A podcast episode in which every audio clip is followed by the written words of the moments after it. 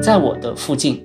所出现的普普通通的外来务工人员，他们所遭遇到的一些身世的变迁、身份的挣扎、认同的梳理，以及想融入到整个城市生活，但是又融入不得的一种困境，以及对于未来的期待等等，我都想把这一切记录下来。就是我读闫飞的书的时候，就看到了很有趣的现象，比如说这个皮村的这个文学创作组，绝大部分的参与者都是男性。对我当时就想问，就说这个消失了的女打工者都在哪儿呢？社会科学学者做的学术研究，它不是一个短时段的。它不是一个瞬时的说，我把这项研究做完，它就结束了，这个项目就结项了，这本书就结束了，而是说，在一个长时段我们来看，它产生的一个更加深远的影响，也许可以在有一个未来的一个时间点，带来一个政策层面的推动，甚至是改变。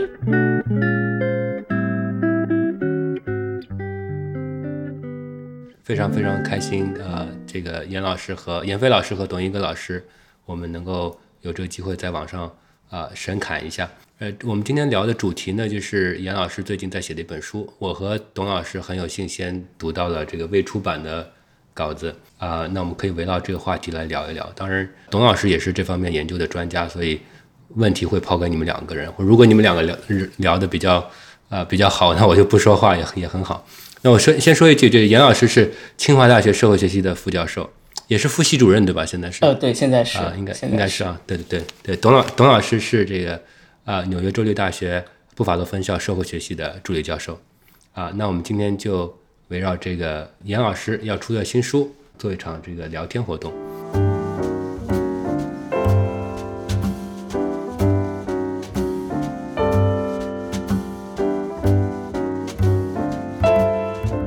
啊，严老师这本书的名字叫《悬浮时代》。异乡人的都市生存，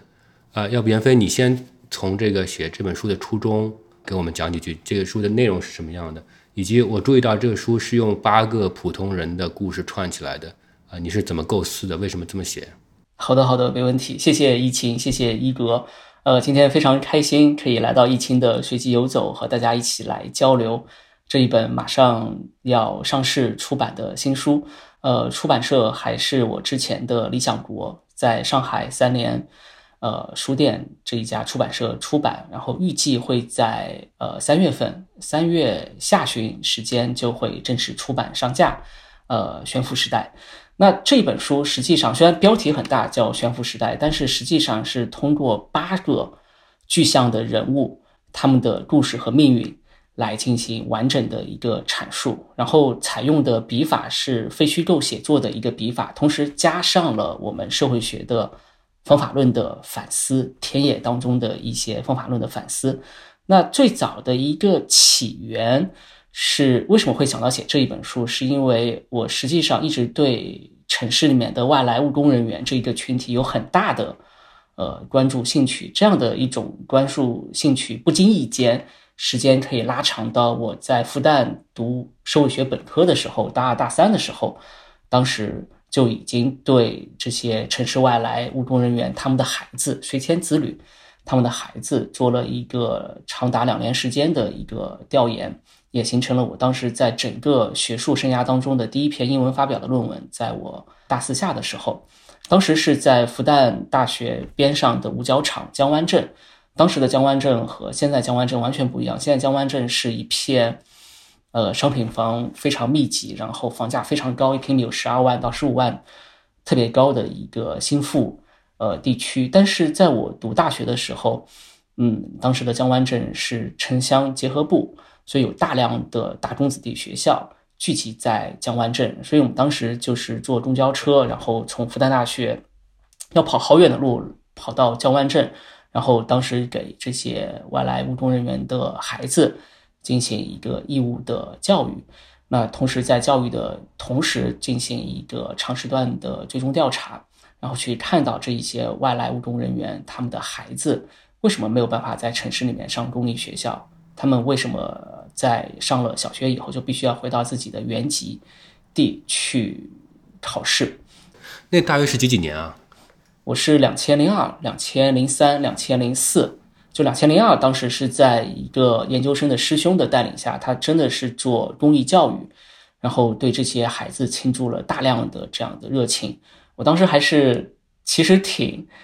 挺小白的，因为对社会学挺失望。我们在上大学的时候，对于什么是社会学完全呃懵懂无知，觉得社会学就是做社会调查，然后被老师带偏了路，因为老师就拼命的让我们。做社会调查，因为他自己有一家市场调查公司，就让我们去帮他的市场调查公司做社会调查，所以我们大家对社会学都非常失望。然后失望之余，突然有一天，就是我们的师兄找到我们，说我们在做这样的一个公益教育，呃，公益慈善的项目，持续数年时间，希望有新鲜的血液可以进入，所以我就。就报名参加进去，参加进去以后，才慢慢的对于社会学到底什么是社会学，社会学我们研究什么东西，然后社会学真正的关怀点在什么，才有了一个深刻的认识。所以从二零零二开始，一直到二零零四，基本上是每星期吧，都会和师兄或者其他的一些呃同学跑到江湾镇，然后去参加这一个项目，然后就会对这部分人群产生一个呃兴趣点。那其实这样的一个研究，当时现在回头再去看，就是呃外来务工人员随迁子女的研究，在大学阶段做了一个长时段的两三年的一个追踪调查。我觉得，呃，对于当时的我来讲，是一个学术的启蒙，因为我其实并没有一个完全的对于未来学术发展有些什么样路径的这样的一个非常明确的想法。我甚至并不是完全非常的确定，说我未来是一定要做学术的，因为我们大家的疫情也是在复旦毕业的，我知道大家对复旦都会有这样的一种感觉，说自由而无用的灵魂可以做很多和学术不相关的一些事儿，所以我在大学也尝试了很多非学术的一些事儿，所以实际上并不是很确定自己一定要做学问，但是这一项呃学术研究会给予我带来说，哎，我们可以来到真实的世界。可以看到真实的具体的人，看到不同的社会群体，他们在当时的社会这个发展之下，他们所面临的一些困境，以及他们这一些孩子对未来的期待。那这样的关注点，其实就在未来的，就在后来的之后的二十年时间里面，断断续续的一直有延续。我自己呃第一个硕士的硕士毕业论文研究的是 urban poverty，城市贫困人士，那是以上海为对象做的一个研究。后来我在香港工作的时候，也是去专门去关注香港这一座城市里面的贫困新贫人士，就是新进入贫困这个圈层或者这个层级的这一部分人士。然后呃，回到清华以后，又和我们清华建筑系的老师一起合作。当时对北京二零一六年、二零一七的时候，对北京有一个叫做太阳宫菜市场拆迁以后这些菜贩。做了一个深度的调查。那调查之后，不仅是对这个菜贩做了调查，而且是对菜菜贩他们的孩子，在整个大的城市，就是北京城市改造、城市更新、人口控制、控制人口规模这个大的背景之下，这一些普通的外来务工人员遭受到的一个生存的冲击。那冲击之后，其实又对他们的孩子的教育问题产生了一个更大的冲击。然后一六一七就做了这样的一项追踪调查，后来在。二零二零年和二零二一年发了发表了两篇英文的学术论文，所以这条脉络就一直在延续。呃，我自己一直也是想对自己的学术做一个比较清晰的定位，我觉得这一点是非常的重要。那对于我自己来讲的话，我对于自己的学术定位还是相对来讲是比较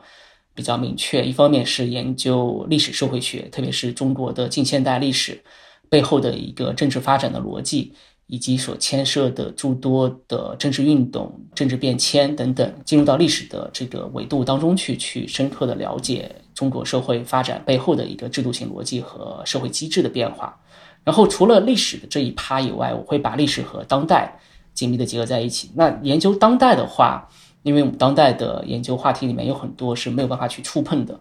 有一些很宏大的、很宏观的一些话题。那对于我来讲的话，在历史的维度里面，我们看的是比较宏观面向的一个政治转型、政治变迁、政治运动所带来的一个政治的冲击。用的方法是我们的档案研究，和我们的第一手的 primary source 这些第一手的资料做一个比较历史维度的梳理和爬书。那在当代这一个维度里面，我会更加喜欢进入到一个微观的、微小的切片当中去。那这样的微观的、微小的切片，其实就是想看到具体的人，每一个具体的面孔，每一段具体的故事，以及这一些具体面孔背后，他们的一个个人、家庭，甚至是整个村庄的一个在历史维度的变迁。那这一点是对我自己是非常非常有很大的一个冲击和启发。所以在历史的维度上，我会关注宏观的；在当代的维度上，我会关注。微观的、微小的、微弱的这个普通人的声音和故事，然后希望通过社会学的田野观察和方法论的反思，去呈现每一个具象的呃面孔。所以，《悬浮时代异乡人的都市生存》这一本书，实际上就是这一方向上的一个尝试。希望选择在我自己的身边，或者是用人类学家香标老师的附近，只有作为一个理论框架，说在我的附近。所出现的普普通通的外来务工人员，他们所遭遇到的一些身世的变迁、身份的挣扎、认同的梳理，以及想融入到整个城市生活，但是又融入不得的一种困境，以及对于未来的期待等等，我都想把这一切记录下来。而且，因为他们都是在我身边，在我的附近出现的这一些，比如说，呃，外卖小哥。快递员、保洁阿姨、保安、家政工，然后帮我装窗户的师傅、水电工，第一次来北京帮我找房子的房屋中介等等，都是在我身边出现的。所以，实际上在过去的五年时间里面，我和这一些潜在的被访者，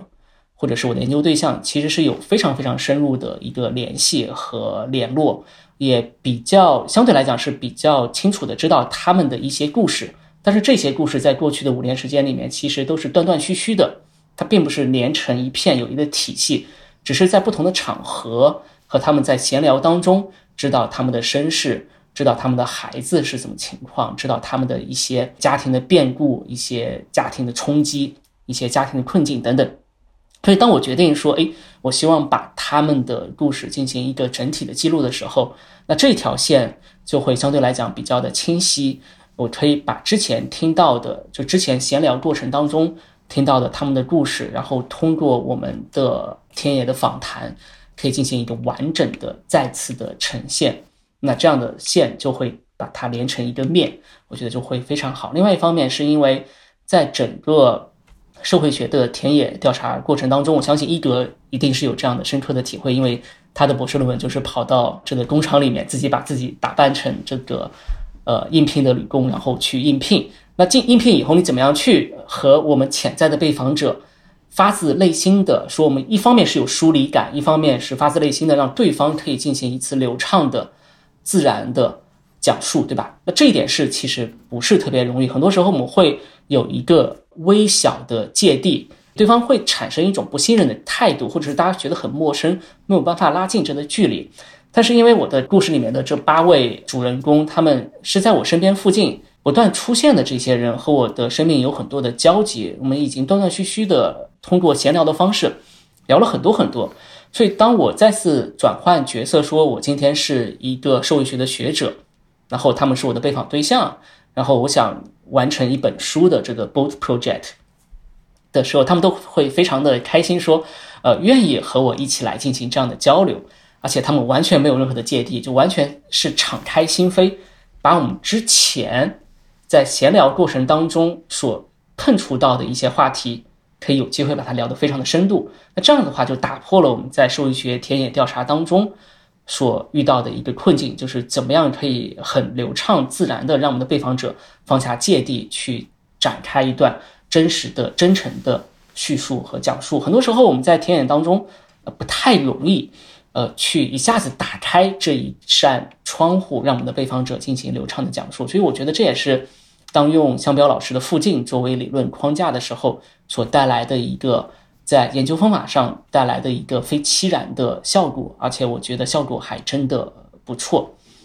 呃，要不我就先简单的对这本书的介绍到这里，因为呃，其实我更加希望今天是和呃易清啊和一格一起交流，听听两位呃老师的一个意见，他呃两两位老师的意见，以及对于异乡人这一个更加呃庞大的宏大的话题啊，大家一起来做一个交流。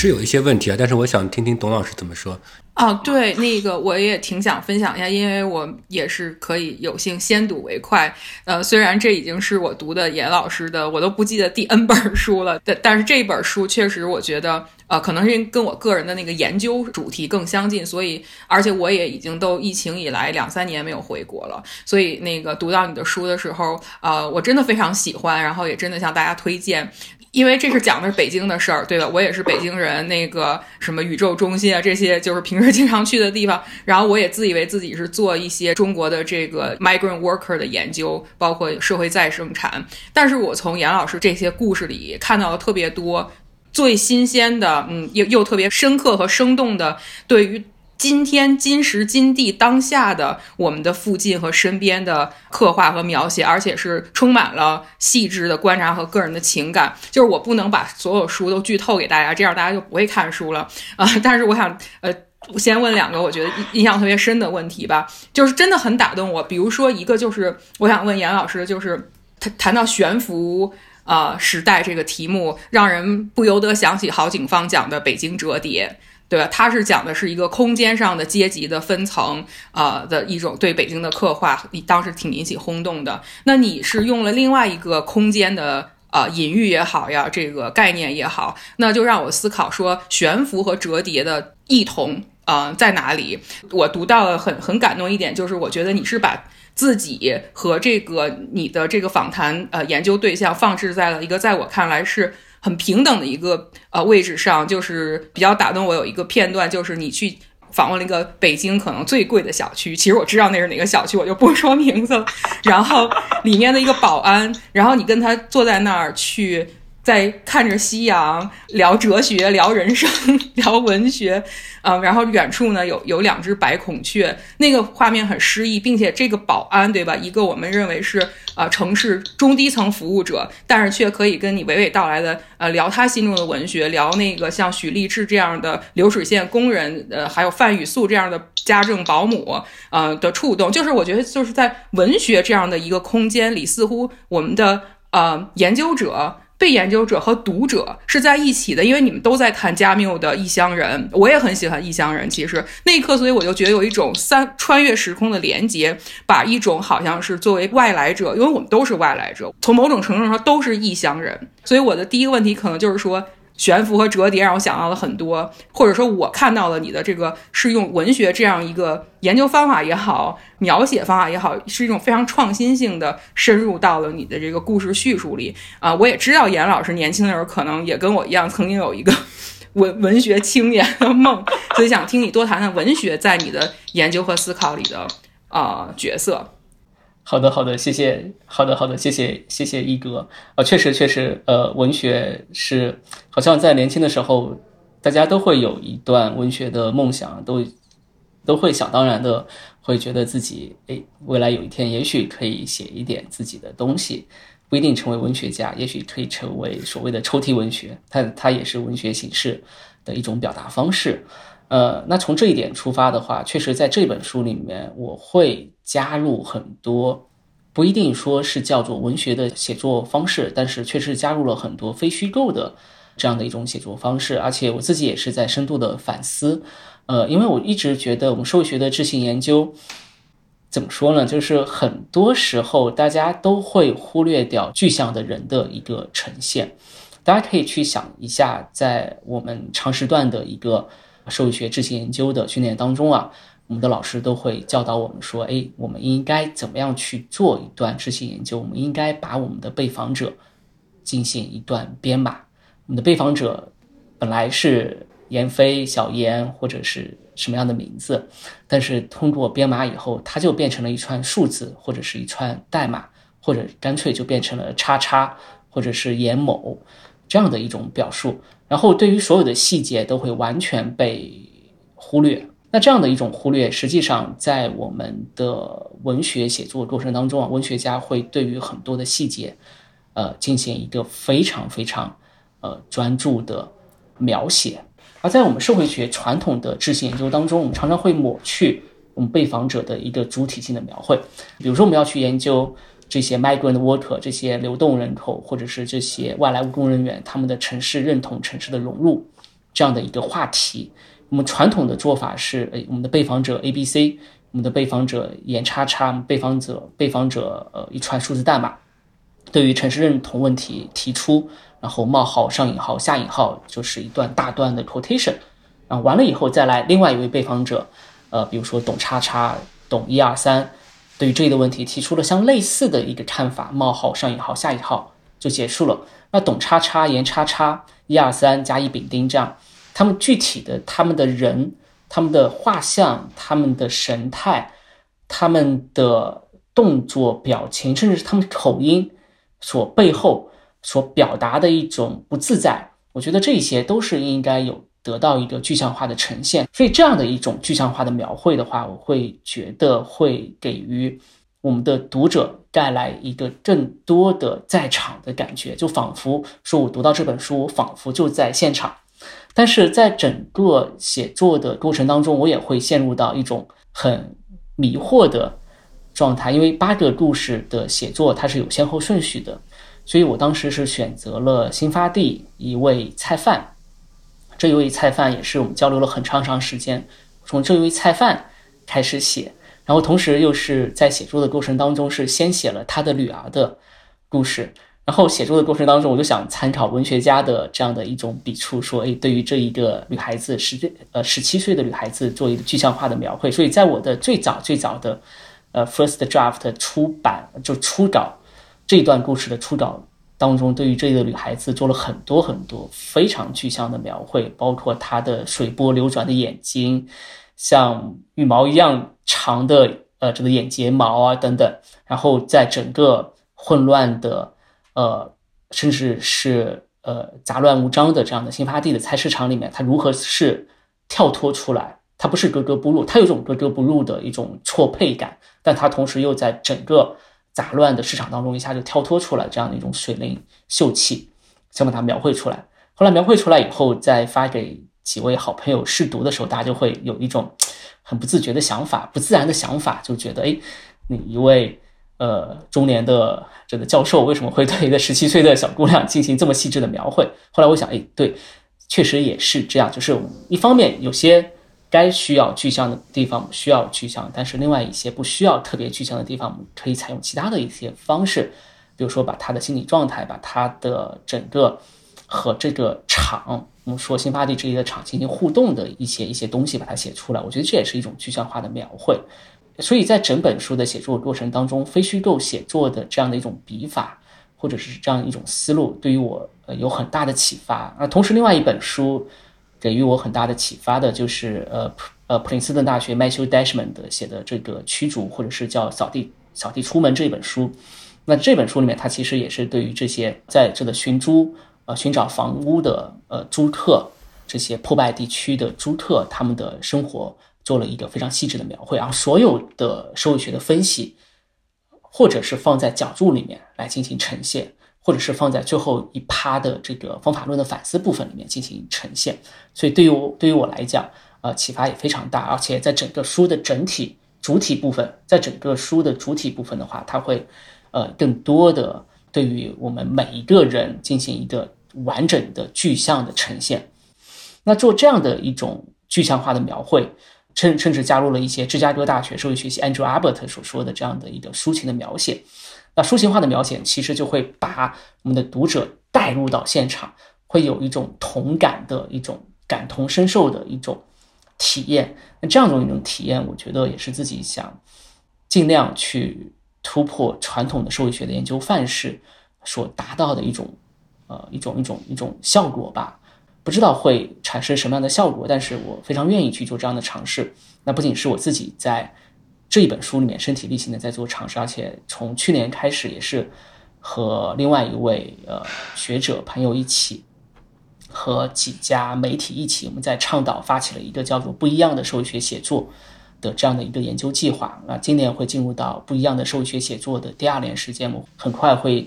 呃继续发布我们的招募帖，号召有更多的呃社会科学的学者采用类似的写作方法，对于具象的人、具象的行业、职业群体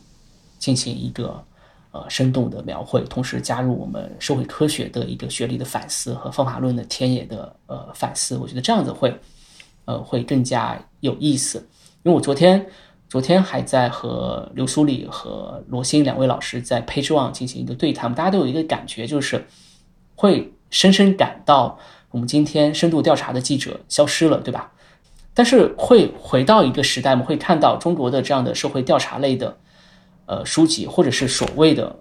今天的这个非虚构写作是非常的火。当时不叫非虚构写作，当时是比较宽泛的以报告文学的方式出现。黄河边的中国、中国农民调查等等一系列的书籍，大家都非常喜欢读，而且有更多的人愿意进入到这一个领域来写作。但是今天我们看到市面上，在过去的五年时间里面，市面上所有的纪实类作品、非虚构类作品，大部分的都是翻译的书，本土原创的非常非常少。可以叫上名字的，其实只有这么几本，比如说梁鸿的《梁庄》系列，刘少华老师的呃《我的梁山兄弟》等等一系列的书籍。但这这些相对来讲，本土的原创的社会纪实类或者是非虚构写作的这样的原创的书籍非常非常少，所以这也是引起我们的反思，说学者也许可以在这方向上做更多的观察。那我们观察的最终的一个出发点，最终的一个标的，是说我们希望可以展现出。今天的这样的一个折叠的社会形态，郝景芳笔下的北京折叠，实际上它不仅仅只是一个未来的科幻的一个畅想，而是说在现实的社会当中，我们实际上正在不断的发生这样的折叠，不同的阶层、社群进入到了不同的圈层当中去，永远不会产生任何的交集。大家在空间上会相遇，但是在人和人的。关系互动上不会产生任何的交集，就好像刚才一哥呃提到的，说在这一个特别富丽堂皇的奢侈的小区里面，有一位保安，然后他正在在这里面非常麻木的在做着木工的活，同时还在以文学作为他的整个呃在异乡漂泊的唯一的人生的慰藉。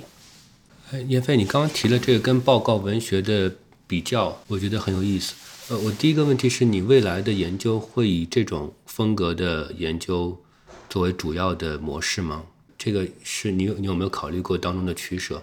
呃，另外呢，就是它跟报告传统的我们知道的纪实文学也好，报告文学也好，或者调查记者的调查报告也好，呃呃，有什么样的差别？这是我第一个问题。第二个问题是，嗯，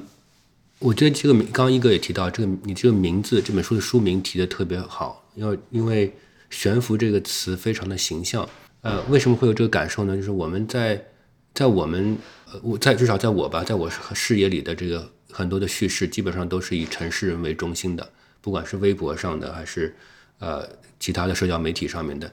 即使我看到的片段也是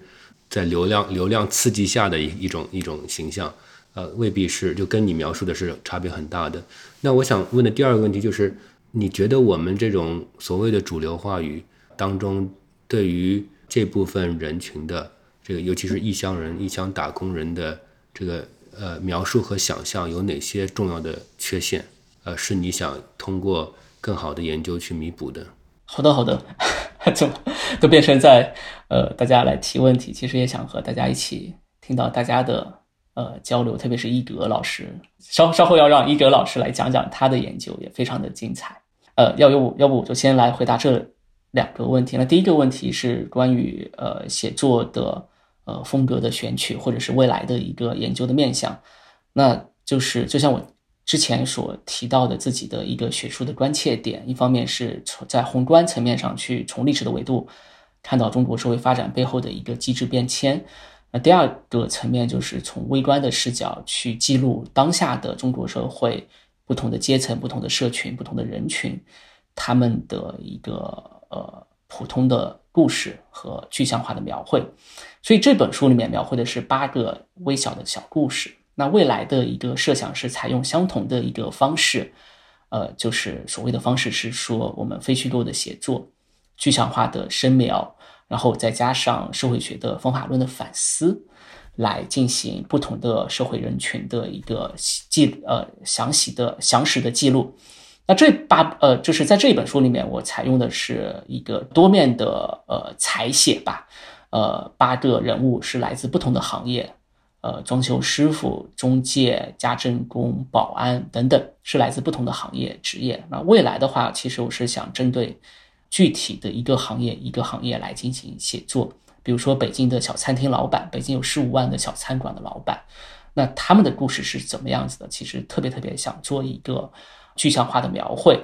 嗯，这也是我的写作计划。那还有，在我们书里面只出现了一个片段的北京的洗衣工，洗衣服的。这样的工人、洗衣工，呃，这个也是我非常非常想做的一个群体，而且我自己已经做了好几个个案的访谈，觉得他们的故事也是非常的精彩，而且只有和他们接触以后才知道，原来至少在北京啊，所有的这些呃街角或者是小区里面的这个小小的洗衣的门店，大家把衣服会送到这边来洗，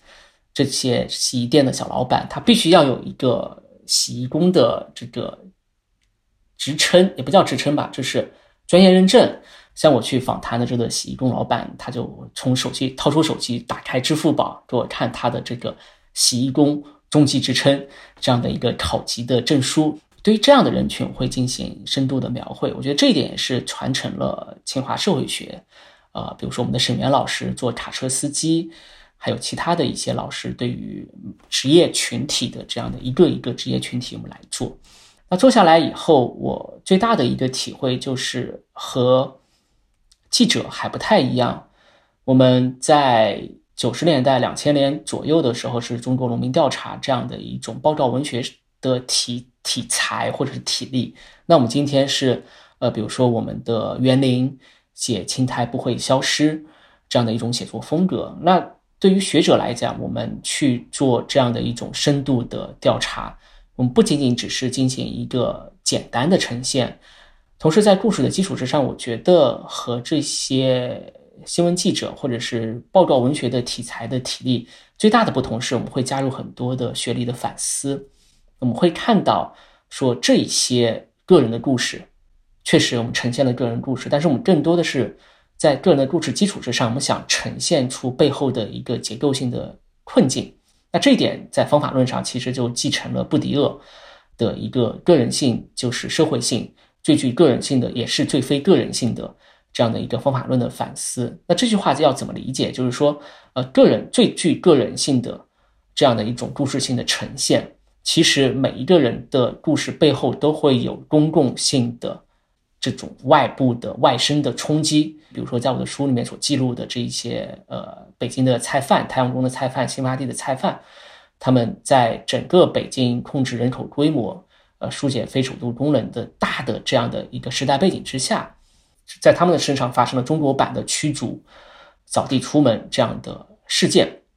那事件发生以后，就会对于他们的孩子的教育产生很大的冲击。我们可以看到每一个人，每一个人。他们都面临一个选择：说我要把我的孩子留在北京，留在身边，还是说把他们送回老家，变成留守儿童？那看上去它是一个个体的选择，迫不得已的选择，但实际上它是一种结构性的困境哦，原来是北京正在清理、驱逐这一些外来务工人员，以维护首都的功能，然后以控制人口的规模。那在这样的大的政策背景之下。我们的教育公平政策就完全被牺牲了。那至少在我的书里面，在我另外一篇，就是可能下礼拜就会上线的一篇研究文章，会去非常细致的描绘。我们可以看到，在从结构性的发展上来讲，有两条线，一条线是教育公平的政策，来自国务院教育部规定，二零一零年发布了一条通告，说外来务工人员他们的学前子女应该享有平等的、公平的公立学校教育。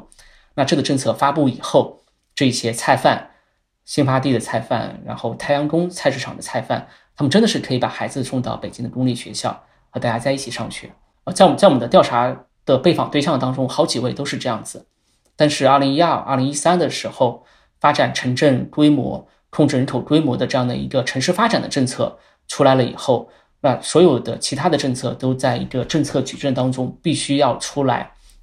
政策的优先级，所以教育公平政策就退而求其次，变成了一个次优级或者是不重要的一个政策，就会被牺牲。所有之前有机会可以进到公立学校上学的这些学前子女，他们在城市发展的政策之下，就迫不得已会面临更大的一个制度性的障碍，会提供更多的他们没有办法去提供的一些证件。一些资质，才可以把他们的孩子送到北京的公立学校。那在这样的一种制度性的束缚和困境之下，他们只能把他们的孩子从公立学校里面退出来。退出来以后，他们的选择只剩下两个：北京的打工子弟学校，或者是回到老家变成留守儿童。但是，北京的打工子弟学校又是在大的政策背景之下，也是不断的被关闭。所以，对于他们来讲，确实在这个时间点上，他们所面临的是一个个人的困境。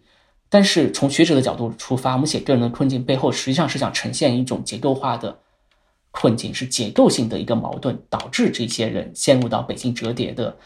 这样的一种怪怪圈里面来。所以我觉得这一点上来讲的话，是学者进行非虚构写作加方法论的反思，和新闻媒体记者来做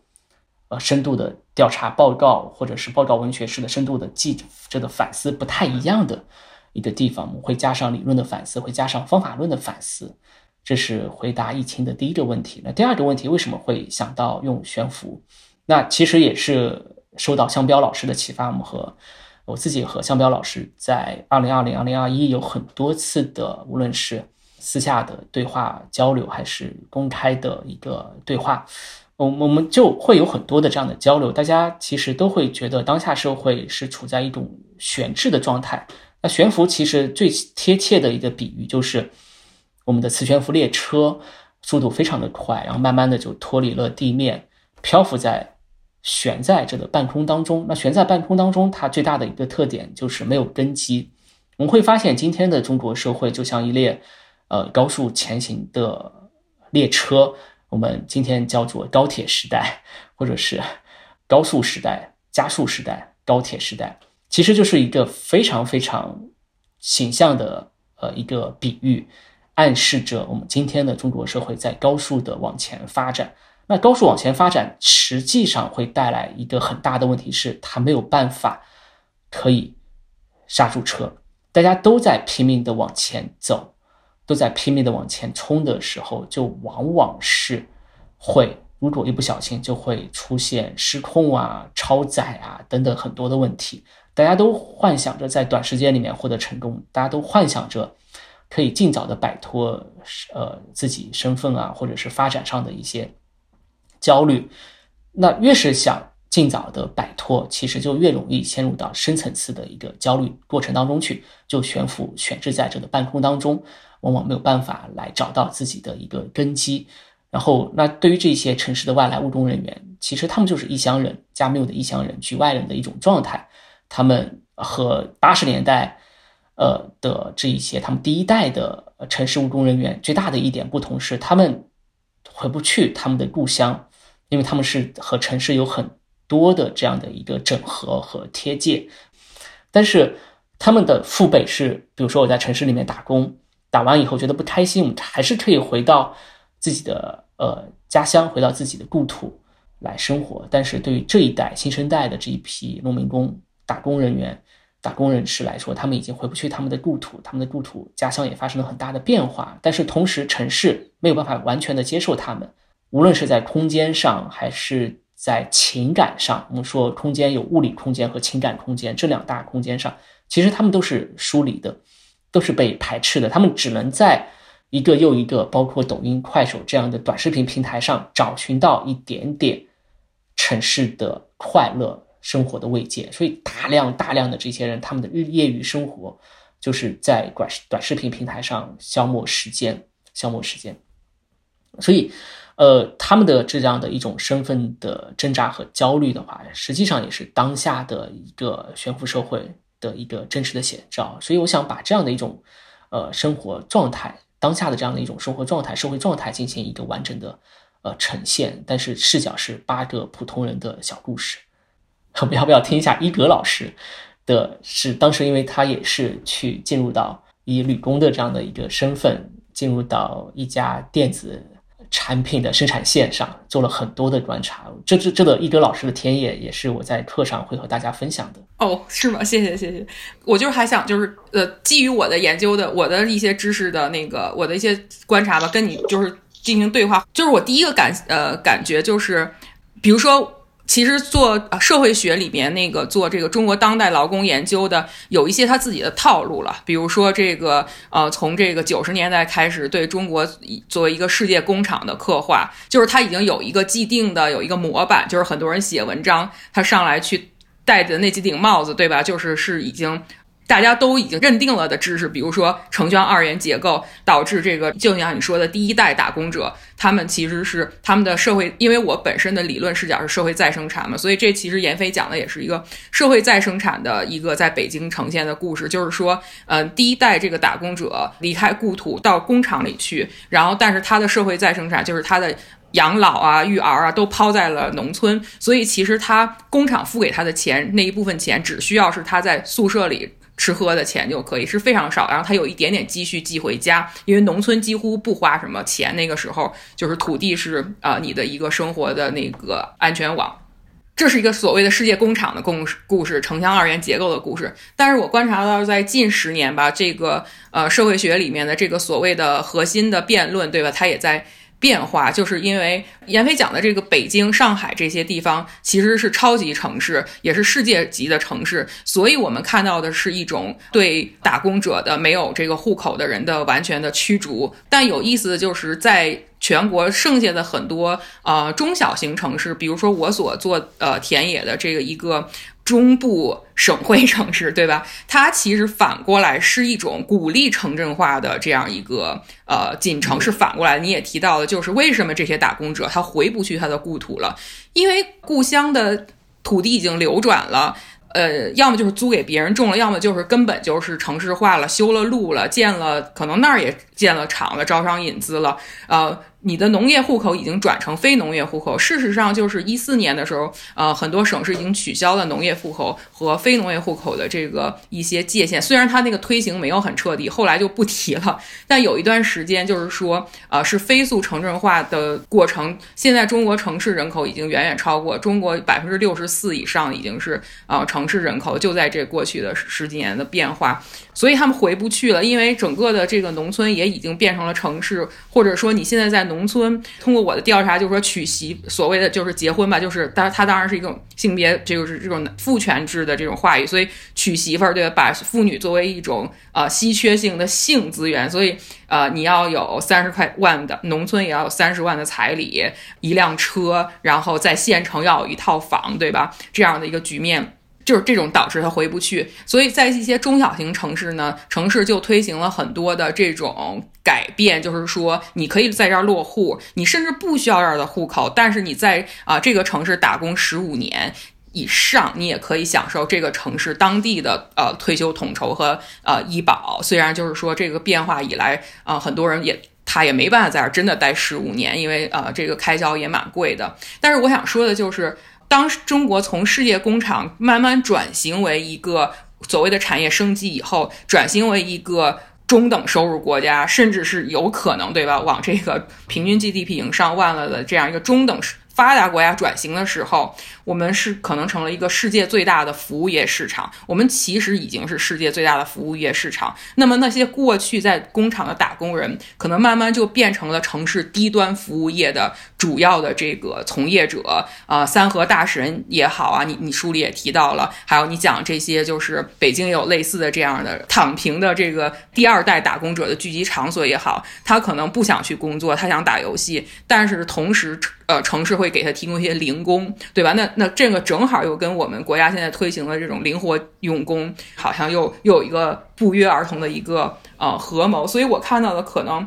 除了这个人被分分为城里人和农村异乡人以外，可能更多的我看到的是一种在北京这种超级城市，嗯，一方面是白领，他是给。首都嘛，所以你有很多是国家机构，然后还有这个金融机构啊，就是这种给所谓的高端人士准备的空间。一种就是这种低端服务业，其实是给这些高端人士服务的。所以就是变成了这种二级化的这个服务业市场，用这种方式其实是来降低了城市白领和中产阶级本身的生活成本。就是说，我们在北京，我们有钱雇一个家政阿姨，雇一个呃月嫂，为什么可以？就是雇得起，那就是因为这些低端服务业的人啊的存在，而他们自己又不得不去承受这种夫妇的两地分离、子女的两地分离。确实，就是在这样一个尴尬的畸形的转型期，就像你说的，有一个就是政策的一个 matrix，对吧？是是有一些。政策内在的互相矛盾，呃，就是导致这个转型又是要有一批人付出的代价是比其他人更多的。所以，我是一般就是就是我我我我感兴趣这个社会再生产，其实也是看不同呃阶级的人呃的社会再生产的这个成本都是由来谁来承担，以及他们那个对他们的这个就是教育，其实也是社会再生产很重要一部分。之所以教育这么容易就被牺牲掉，不过。就是因为在人们看来，这个东西它不能带来 GDP 的提高，它是一个纯粹的消耗型的东西，所以才会啊不备受重视。那待会儿可能有时间，我也想再谈谈，就是说社会再生产里一个呃也很重要的面向，那就是性别的面向。因为不管怎么样，在我们今天这个社会，人的再生产还是主要是。应该是百分之九十九点九吧，是靠这个性别为女女性的人来，就是这个生理性的这个人的再生产，以及那个对他后天的这个培育啊叫这个东西。对我还在试图，就是想，就是闫飞提供的这些新鲜的经验是如何可以去呃重构和那个挑战一些中国研究这呃这个社会学研究，尤其是劳工研究，对吧？这几十年来的一些这个成见吧，就是也不叫成见，就是一些既有的知识。然后我最后呃我还想提一点，这个跟这个相关，就是我觉得你有一个呃方法论上非常精彩的东西，我也这就是我为什么提文学的原因，就是我觉得文学在这里不单单是一个呃你的描述工具，你讲故事的工具，呃，我认为文学是一种赋权，是一种 empowerment，就是因为呃可能因为中国社会主义的遗产吧，可能是就是说文学对吧？呃，确实因为我们这些几十年来这个对。中小学的普及比较好，然后大家吸收的这个文学，就不管你什么阶层的，你读的都是这些翻译的名著。所以，当我们作为研究者去跟一个呃访谈对象聊这个的时候，我觉得我们是把我们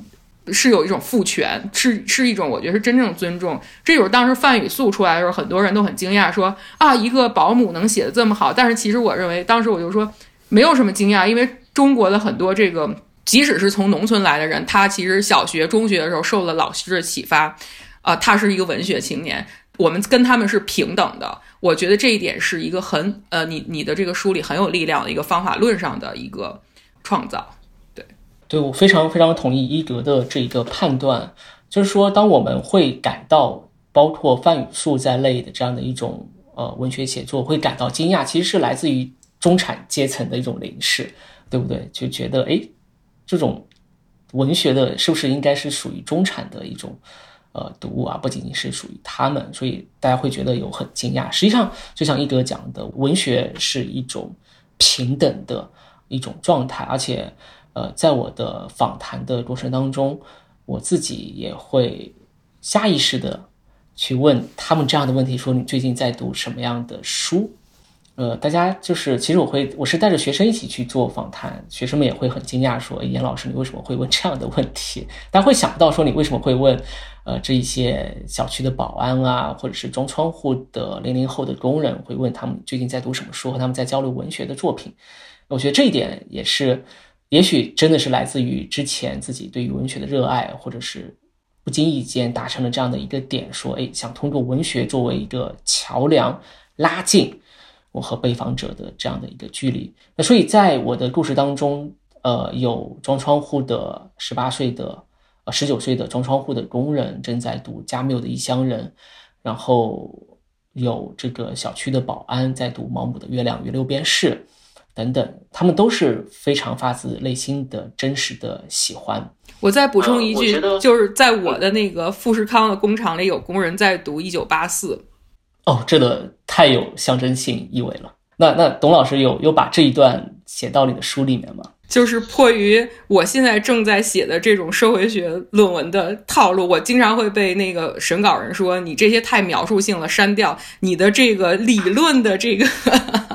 框架，你的理论分析在哪里？为什么都是这些描述？嗯，我觉得人类学其实可能呃会更欣赏这样的一种，但是就是确实这些是需要去质疑和挑战的，对吧？为什么就一定要是这样的套路呢？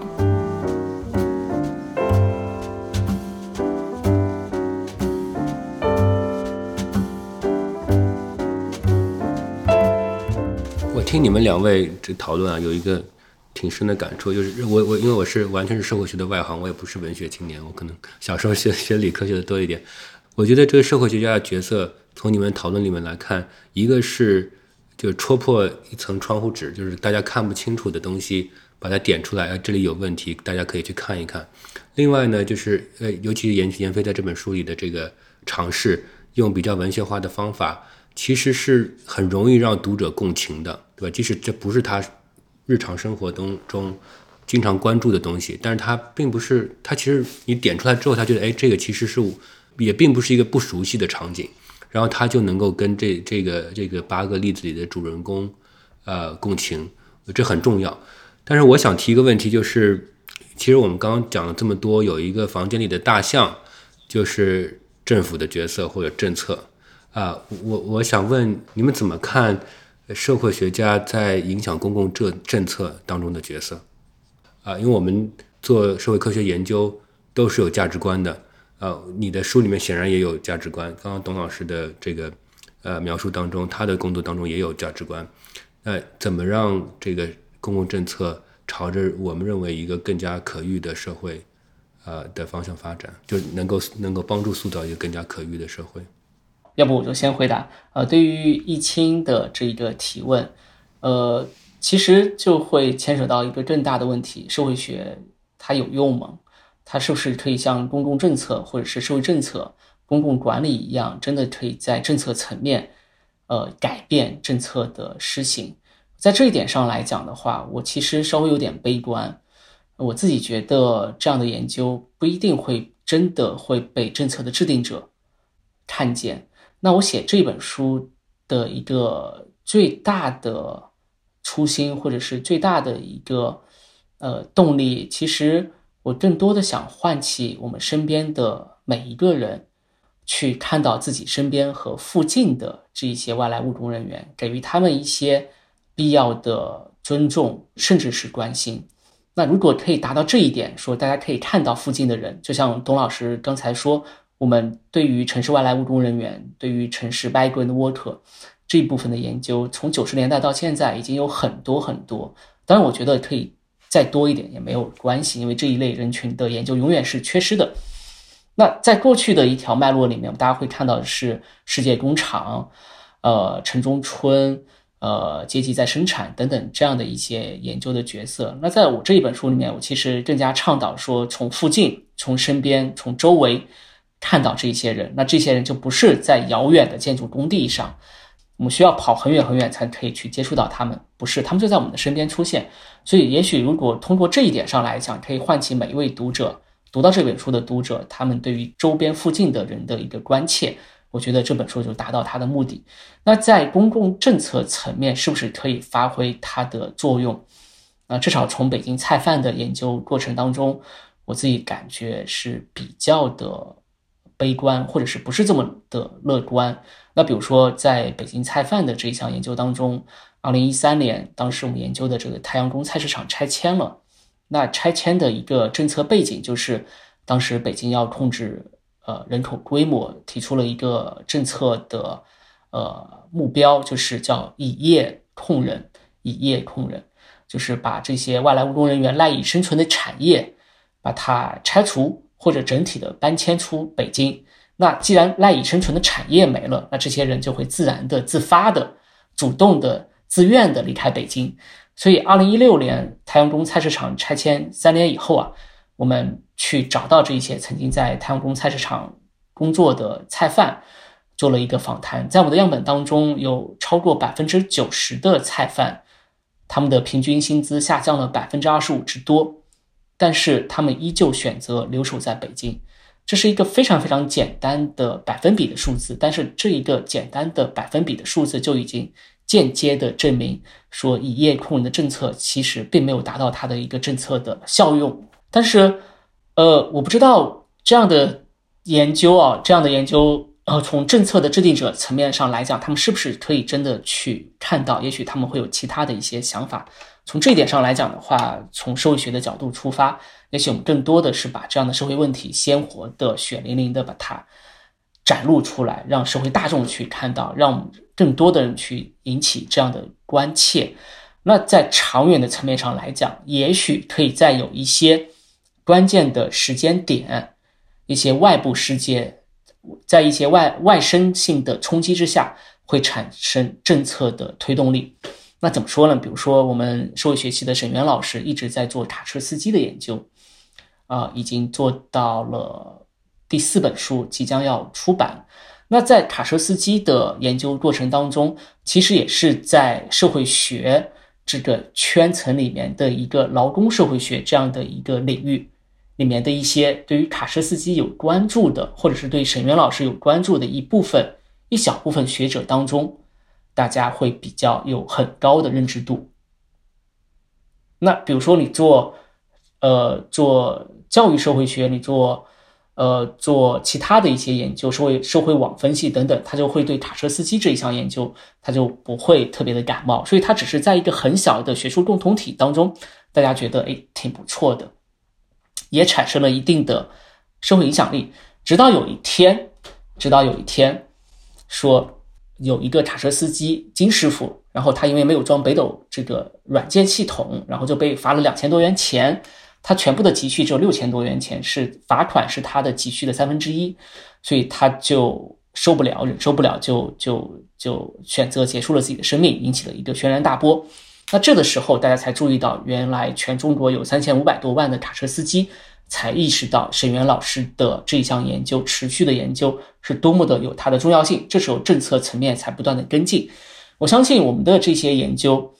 即便在今天这样的一个。背景之下，也许它只能在社会层面带来更多的关切，并不不并不会在政策层面产生一个推动。但是，在一个剧烈的外生性的事件或者是冲击之下，会带来更多的关切，让大家认识到原来社会学已经做了这样的一些工作。那比如说，呃，儿童妇女的拐卖这样的一些 child traffic，我自己就有学生在一直长期的在做这样的学术研究，然后也。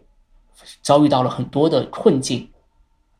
完全大家不会重视这一面，甚至是政府会受到一个打压。还有我们的呃郭玉华老师一直做尘肺病患者、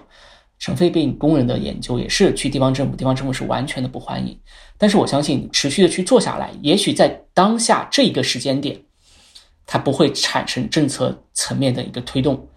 但它会带来很大的一个社会的关切。我相信，假以时日，在一个剧烈的外生性的冲击之下，会让更多的人看到这一起事件，会让人大家想起这项研究是有它的一个呃效用。所以，我觉得从这样的一个角度进行反思的话，我们社会科学学者做的学术研究，它不是一个短时段的，它不是一个瞬时的说，我把这项研究做完，它就结束了，这个项目就结项，这本书就结束了，而是说，在一个长时段我们来看，它产生的一个更加深远的影响。也许可以在有一个未来的一个时间点带来一个政策层面的推动，甚至是改变。所以，我们今天会不断的去重新去梳理、挖掘关于 child traffic，呃，儿童妇女拐卖的一些文献，会发现哦，原来有一些学者已经做了这样的一些非常精彩的研究，慢慢的浮出了水面。所以，我觉得是非常非常有意义的。我觉得闫飞讲的特别好，让我想到了。啊，这个地方就是今时今日引用引用《论语》，都让我觉得自己很迂腐。但是就是说，对吧？这个呃，用之则行，舍之则藏。就是这个学者他对现他的现实感，他对现实和呃这个相对真理的 追求，对吧？他是不应该受这个呃什么是时髦，什么是呃所有人蜂拥而上的东西的影响。但是有一天可能。呃，需要的时候也无妨去备用，所以这让我想到，就是，嗯，就是回答易清这个问题，就是，呃，知识生产和权力的关系。其实我觉得，嗯，我们三个好像都是在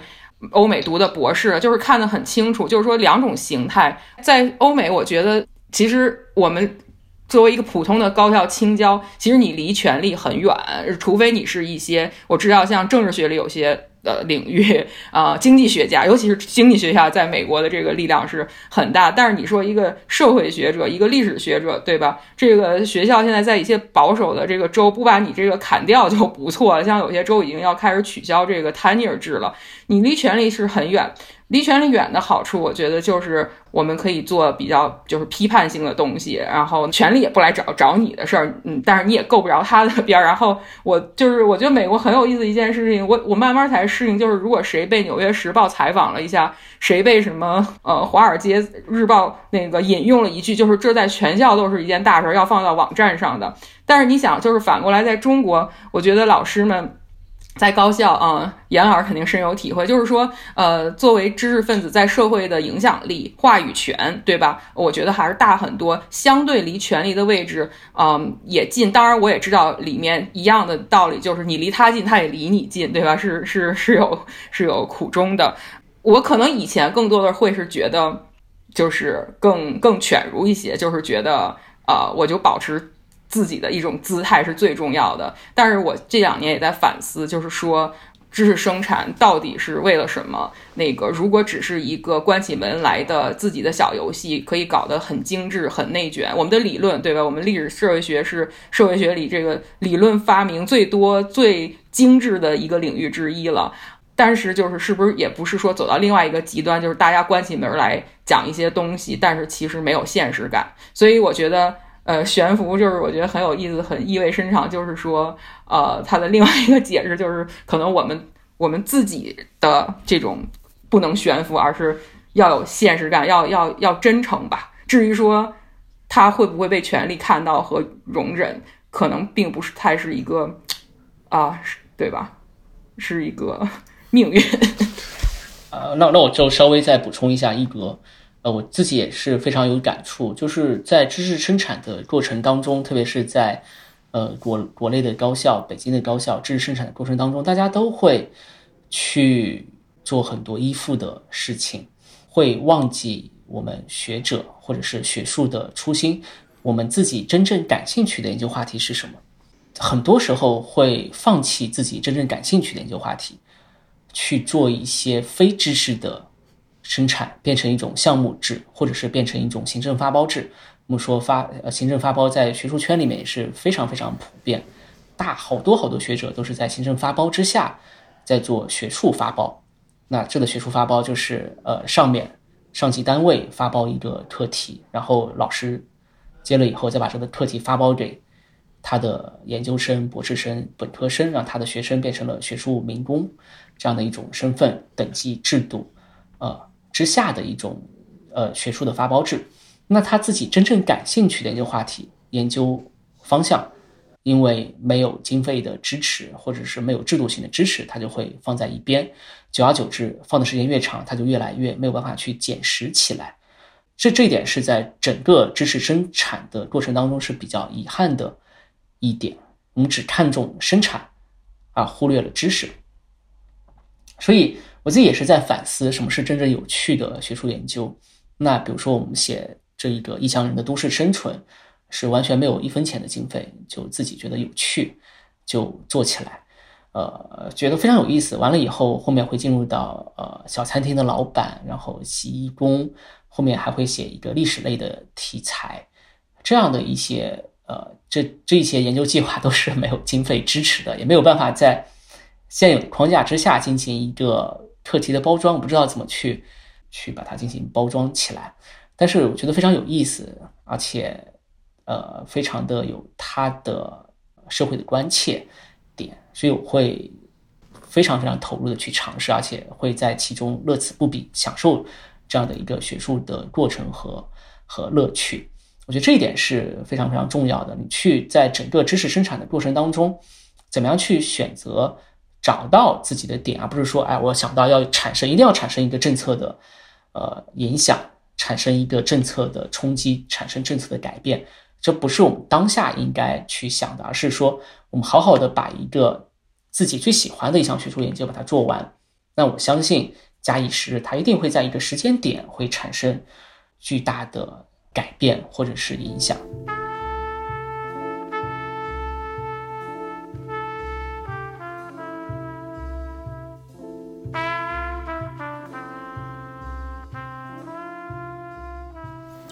呃，你们两位刚刚说的，我还是挺有感触的，也挺感人的。说说实在的，呃，我我在做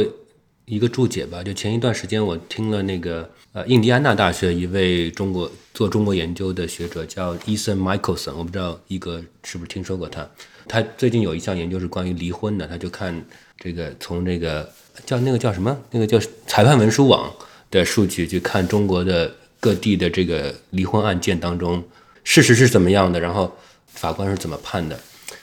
我很有感触啊，因为大家可以去关注那个关注一下那个研究，呃，非常的细致具体，就是法院在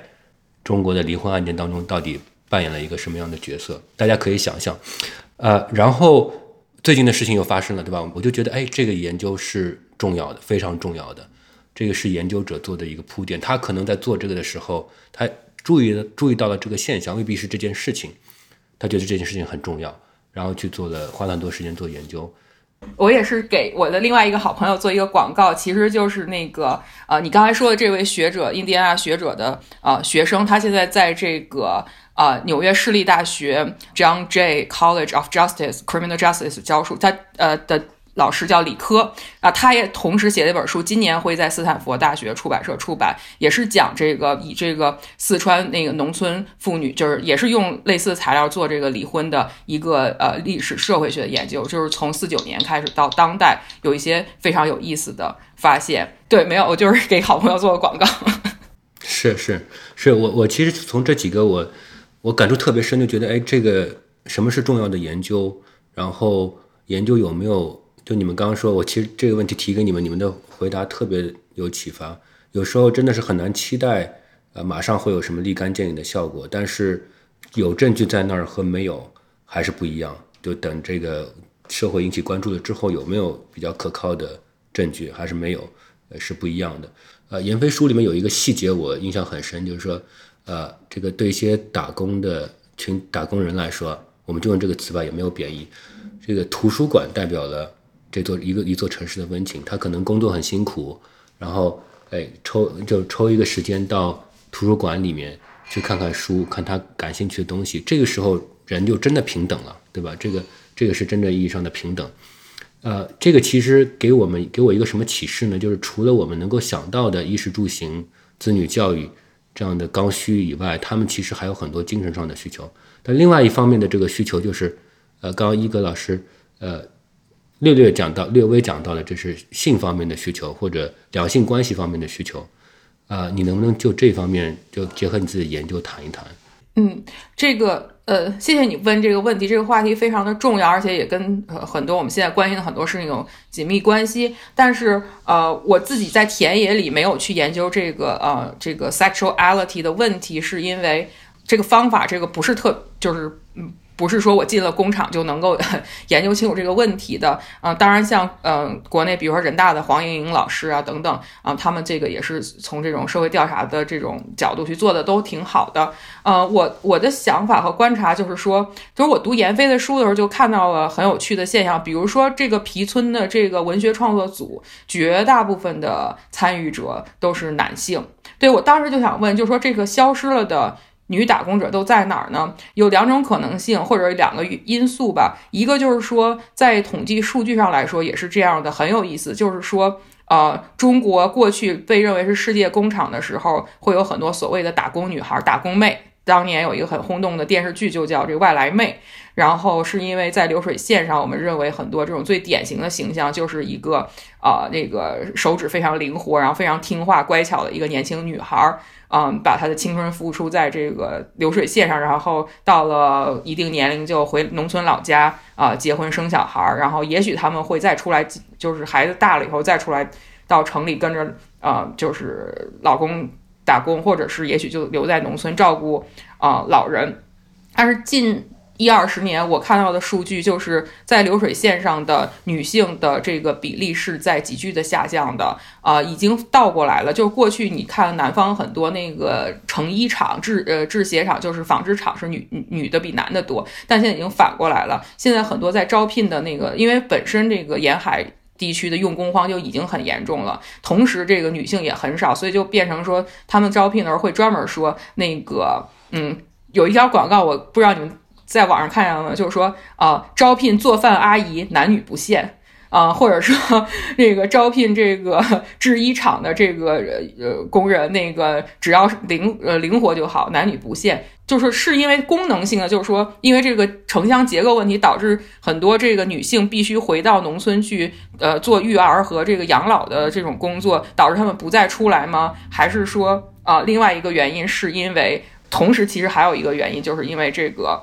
八十年就是计划生育以来的这个严重的呃出生性别比性出生性别比失调，比如说很多地区到了一百二比一百甚至更高的比例，这是为什么我们看到很多这个什么陇东记事里面讲的这种所谓的光棍村，然后包括现在很多地区的这种呃拐卖的它的这个。呃，需求是什么？所以它既有这个人口结构本身的变化啊，也有因为这个社会再生产分工不同导致的一部分这个打工女性她必须退出这个啊劳动力市场这些原因。所以我关注的可能更多的是这种呃呃性别结构导致的不平等啊。那么对于性性本身，可能我的研究没有办法直接进到那个场场域里去。我想强调的一点就是很多东西，比如说我们讲当我们谈到需求的时候。啊，包括讲人口的这个人口危机的时候，其实，嗯，我们的这个主体并不是很明确，就说谁的需求，谁的需求是一个合理的需求，这个需求到底是一个被呃社会文化和历史构建出来的一个结果，还是说它是一种人权，还是说它是一种特权？可能我的意思是想说，呃，当很多学者，尤其是比如说人口学家呀，然后还有。呃，社会政策制定者讲到说，我们要解决某种社会问题，我们要解决某一个社会人一个社会群体的需求的时候，它其实不是一个不正自明的刚性的必须去做到的一个什么人权，他可能在讲的是一种社会偏见或者一个特权，或者说至少至少，当我们谈论一一些人群需求的时候，我们也要想，为了满足这样的所谓的需求，是在牺牲谁。就是可能这个最后我因为这个有点跑题，因为可能最后就回回到了最近网上这个非常那个热的一个讨论嘛，就是说如果杜绝这样一种拐卖现象是要所谓的把这个村子都给灭了的话，我们是不是需要做样这样一个伦理的决定？对，但是可能这个有点偏离你 偏离你的问题啊，不偏不偏离，我很想。就是你你你从任何角度去 approach 这个，其实我刚提，我虽然是说的是这个两性关系或者性需求，其实我也挺想让你这个展开谈一谈你前面刚刚说可能有机会可以提到的女性问题，尤其在这个闫飞提供的这个大的框架下面，就关于移民视角下的这个女性问题。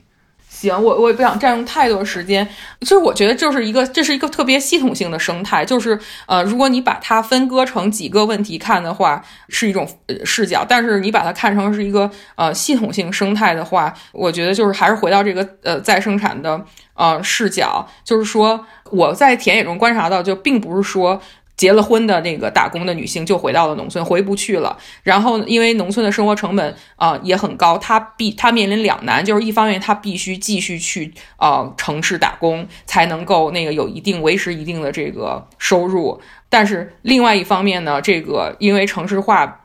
到了现在很尴尬，既没有完全推进，因为这个社会福利保障它跟不上嘛。就是说，因为你如果完全城市化了，这个农民他没有任何地，然后没有这个社区，就是农村社区的这个这个网呃网去兜住他的话，那他没有那么多的现金去去支付这样的各种那个医疗、那个住房等等开销。所以现在我觉得是一个很尴尬的进程，就是说他既。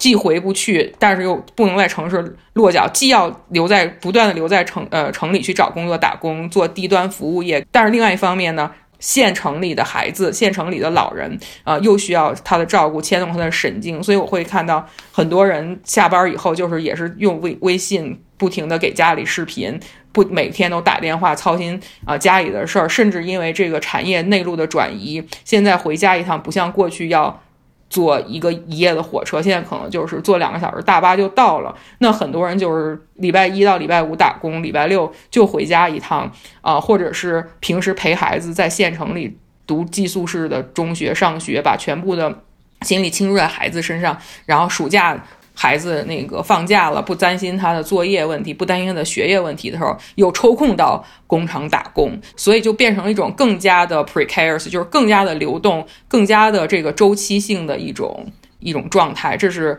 啊我的观察。嗯，但是就是我想说，所以你看到维持这个一个社群的这种家庭的再生产也好啊，那个维系社群的这种照料的纽带也好呀，其实大量的是这个女性，她们年轻的时候是在沿海打工，现在就变成了是城里和家两边跑，做这种穿针引线的呃引线的作用。我觉得就是还是对女性的一种。对他的这个身体以及对他的这个情感劳动和这个再生产劳动的一种无偿的呃占有和征用，反过来在文化上被认为是一个天生的这样的一个生孩子的人，天生的一个照料别人、奉献自己、牺牲自己的人，所以就是呃结构和文化是一个互相。Reinforce 的一样这样一个恶恶性的循环，所以我可能想说的是，今天大家都谈法律问题，对吧？要打击这个拐卖，然后那个呃，用法律的手段去解决所有问题。其实我觉得文化可能才是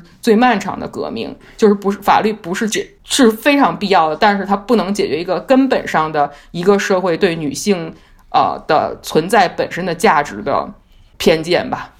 啊，这这一点我想稍微补充一下，一格老师。就是在我的书里面有对家政女工有一个故事，那故事里面有一个张阿姨，张阿姨的话，其实我们会发现很多家政女工，她们为什么会来到从乡村来到城市里面做家政行业？一方面是家政行业的收入还真的挺不错的，和相比较在工厂里面；另外一方面是实际上很多家政女工，她们选择离开家乡来到城市里，是因为她们在自己的家乡，在乡村里面，在家里面受到了家庭暴力。非常严重的家庭暴力。那我这一个案例，他就是自己在家里面受到严重的一个家庭暴力，所以他实际上是家政女工成为了他一个逃避家暴的一个出口，所以他就是下定决心，因为他想离婚，但是就是离，就是离，就是在离不了，然后同时又需要给他的孩子，给他的儿子去赚钱，保障他儿子未来有一个。呃，比较好的生活，让他无论是教育以及未来的发展，所以他就来到大城市里面做家政。做家政以后，就非常辛苦的在工作，呃，想给孩子，一方面是逃离家庭暴力，另外一方面是给自己的儿子存一些娶老婆的本钱。这样子完了以后，儿子长大了，娶了老婆，生了孩子，呃，他的这个抚养使命就结束，再回到老家，再回到家乡去养老。他是这样的一个故事，但是。她逃离了家庭暴力，做了家政女工以后，一门心思的想为孩子的教育存钱，为他未来的人生发展存钱。但是他的孩子明确的表达，对他的这一份工作不理解，说如果你再不换工作，我以后就找不到老婆了。这是他孩子的原话，说他觉得他的妈妈做家政工人，是给他的这个整个。社会的带来很多的社会的歧见、歧视，甚至会影响到他未来找老婆。所以对于他母亲来讲是非常非常令人寒心的。这样的寒心来自两方面：一方面是家庭的暴力，丈夫的暴力；另外一方面是来自于孩子自己的亲生的儿子的一个冷暴力。这样的，所以我觉得这一点上来讲的话，对我从性别的角度上来讲的话，对我呃也是冲击非常的大。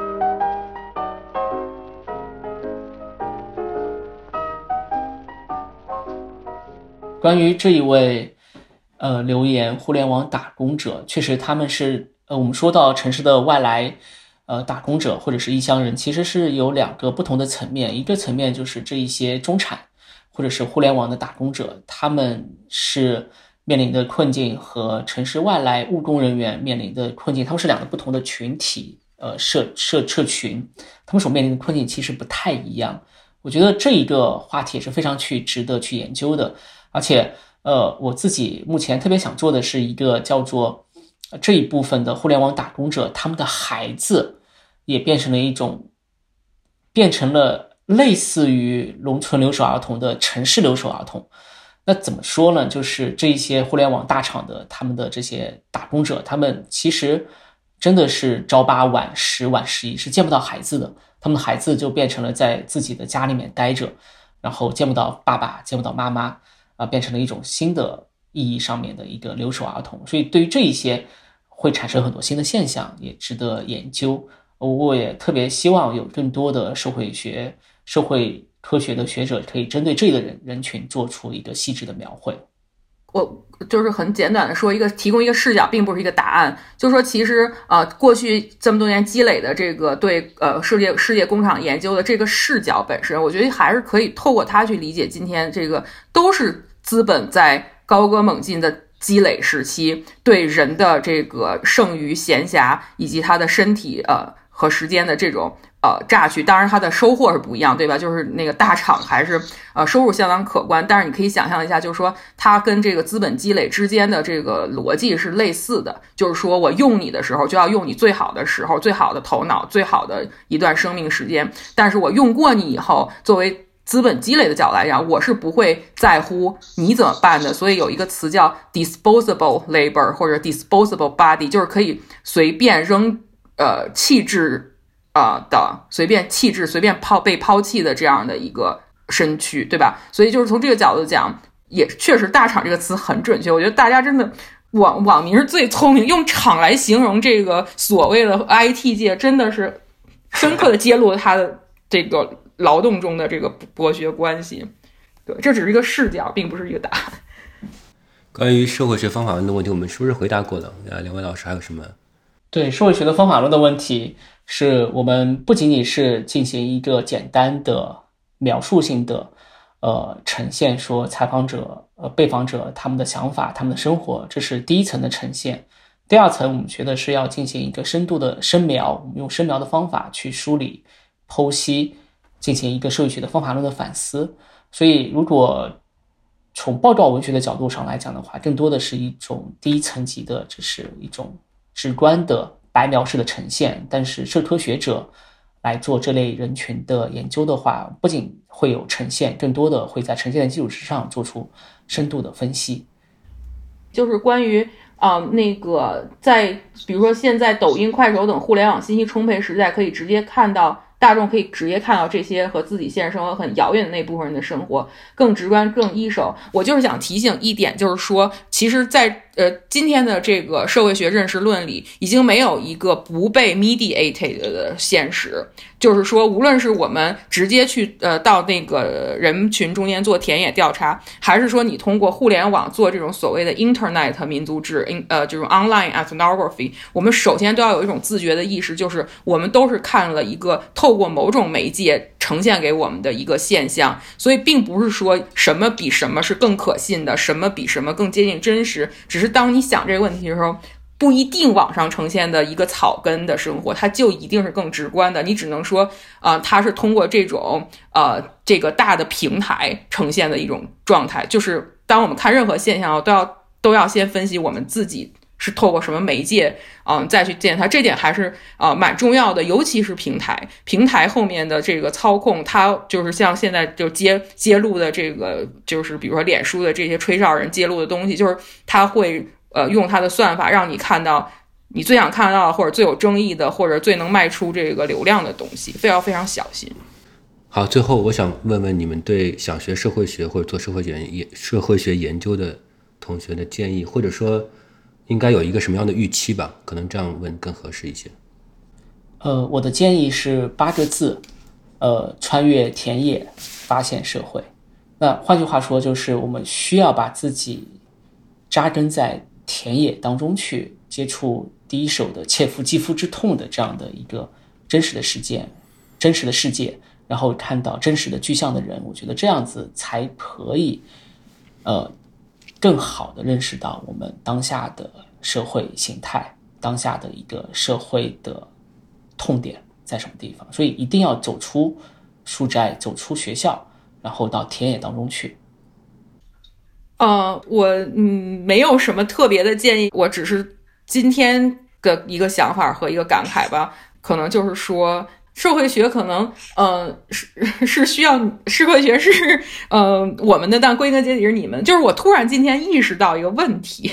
就是说呃中国现在是一个社会学的那个非常好的一个学学习社会学，用呃用社会学去理解中国的一个实际，因为太多新的东西出来，大家问的问题都特别好，都是呃，我可以向你保证，都是在呃我在美国读博士的时候学了那么多中国社会学研究，读了那么多文献里面没有触碰到的问题。我觉得我们现在的知识社，尤其是社会学本身，要去想我们为什么。没有时间来得及跟上日新月异的变化，那个嗨，说白了吧，因为社会学它的老祖宗是十九世纪资本主义剧烈变革的时候西方，现在西方它的这个变化已经开始变慢了，但是中国现在是剧烈变革，所以我觉得社会学的田也在中国，嗯，社会学的田也在中国啊，这这是我的建议。特别好，特别好，谢谢谢谢，再再次谢谢闫飞和一格两位老师，我今天也很感动啊，这个我想听众们也学到很多东西，然后。呃，我还是希望